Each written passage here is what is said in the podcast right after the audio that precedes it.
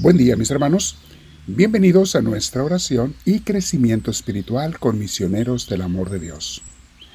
Antes de comenzar el día de hoy, les pido a todos los que estén en YouTube y en otras redes sociales que le pongan la palomita, el like, el me gusta a los audios, porque solamente así YouTube y otras redes los darán a conocer a personas nuevas.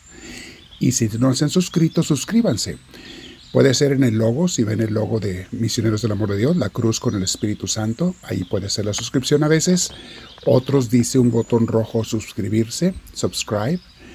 Pónganlo mis hermanos para que nos den a conocer con gente nueva y de esa manera mucha gente escuche el mensaje de Dios.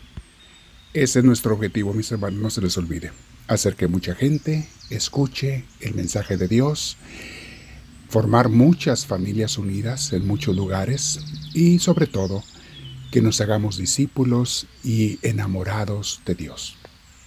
Bien, vamos a tener nuestra reflexión el día de hoy, continuando con este mini curso, miniserie, sobre tú no tienes que estar solo, no tienes por qué. Entonces, vamos a tener otra reflexión el día de hoy, pero antes, cierren sus ojos, pónganse los audífonos, Vamos a respirar profundo, pero muy despacio. Vamos a dejar que Dios nos comience a dar su paz, su alegría, su sanación si a veces lo necesitamos. Deja que Dios te vaya tocando y que entre en ti. Dile, ven Señor, ven Espíritu Santo, te pido, hazme parte de ti que sea un pedacito de ti, Señor Jesús, que sea una ramita tuya que dé frutos como nos pides que estemos unidos a ti.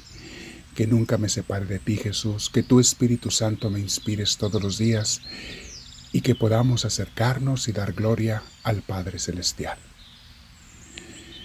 Bendito seas mi Señor, ahora medito contigo en esta reflexión de hoy y me quedaré haciendo oración después de estos diez minutos otros 10 o 20 para estar contigo, mi Dios, para que tú me enriquezcas y hagas que lo que aprendí hoy se quede en mi corazón y sobre todo me unas contigo.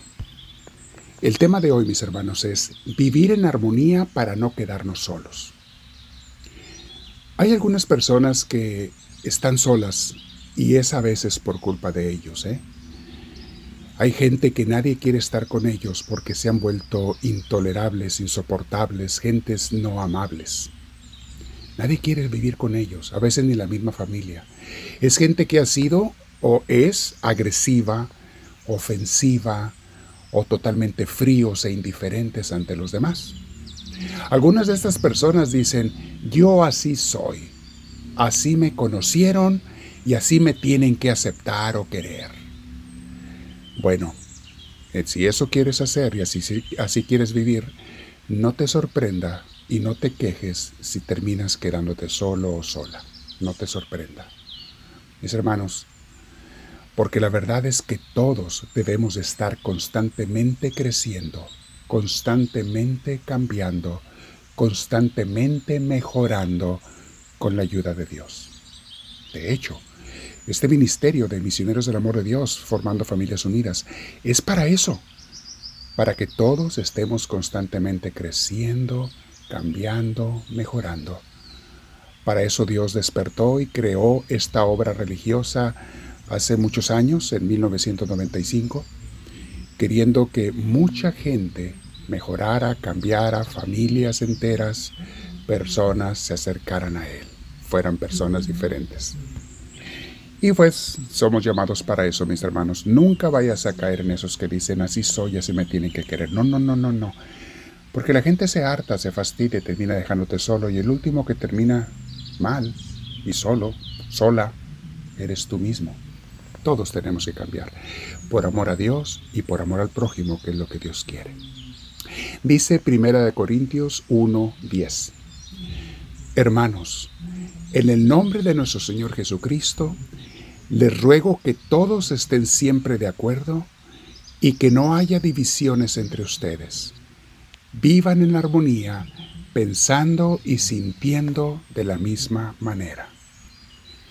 Qué palabras, mis hermanos, tan inspiradoras y a la vez fuertes de San Pablo en 1 Corintios. Dice, les ruego que estén de acuerdo. O sea, dejen de estar discutiendo. Estar de acuerdo, mis hermanos, no significa que siempre vamos a tener las mismas ideas, sino que a veces hay que ceder y respetarnos y ser humildes y no querer cada quien imponer sus ideas, porque eso es lo que crea las divisiones. Para eso Dios ha creado, mis hermanos, eh, una jerarquía de servicio, de ministerio, de autoridad, para que cuando haya disputas, eh, desacuerdos, acudamos a la persona guía para que nos diga lo que tenemos que hacer, quién está bien, quién está mal, etc. Y con humildad aceptemos y entendamos. Eso, mis hermanos, nos va a llevar a vivir en armonía. Ahora, mucha gente tiene egos muy elevados. Esos egos elevados es lo que crean división. Yo tengo que ser más, yo tengo que tener la última palabra, yo tengo que ser la persona que tiene la razón. A mí los demás me tienen que admirar, a mí los demás me tienen que buscar. Mis hermanos, eso es ego, es ego. Y crea división. También hay que evitarlo, mis hermanos, en el crecimiento espiritual. Luego hay otra palabra hermosísima en Filipenses 2, del 1 al 3, de hecho hasta el 4 también San Pablo veía estas problemáticas en las primeras comunidades y nos invita a sanarlas. Y dice así, si Cristo les ha dado el poder de animar, fíjate bien, a todos nos ha dado ese poder de aliviar, de animar, de apoyar, de levantar al caído, al desanimado, poder de dar vida. Animar es dar vida, mis hermanos. Anima significa vida. Animar significa dar vida. Si Cristo les ha dado el poder de animar, si el amor los impulsa a consolar a otros, si todos participan del mismo espíritu, si tienen un corazón compasivo, fíjate lo, que, tenemos que tener, mis hermanos, deseos de animar, impulsar a otros, participar en el mismo espíritu de Dios, tener un corazón compasivo, dice enseguida San Pablo, llénenme de alegría, viviendo todos en armonía, unidos por un mismo amor, por un mismo espíritu y por un mismo propósito. No haga nada por rivalidad o por orgullo, sino con humildad y que cada uno considere a los demás como mejores que él mismo. Es otra forma de decir ser humildes, mis hermanos. No quieres ser más que nadie. Y no haga nada por rivalidad ni por orgullo. Ahí está el ego. Ahí está el ego en el que caen algunos hermanitos. Que piensen que soy más, que sé más, que me admiren. Mis hermanos, ¿cómo es de fácil caer en discusiones inútiles y divisorias por puro ego? A veces creamos eso, mis hermanos.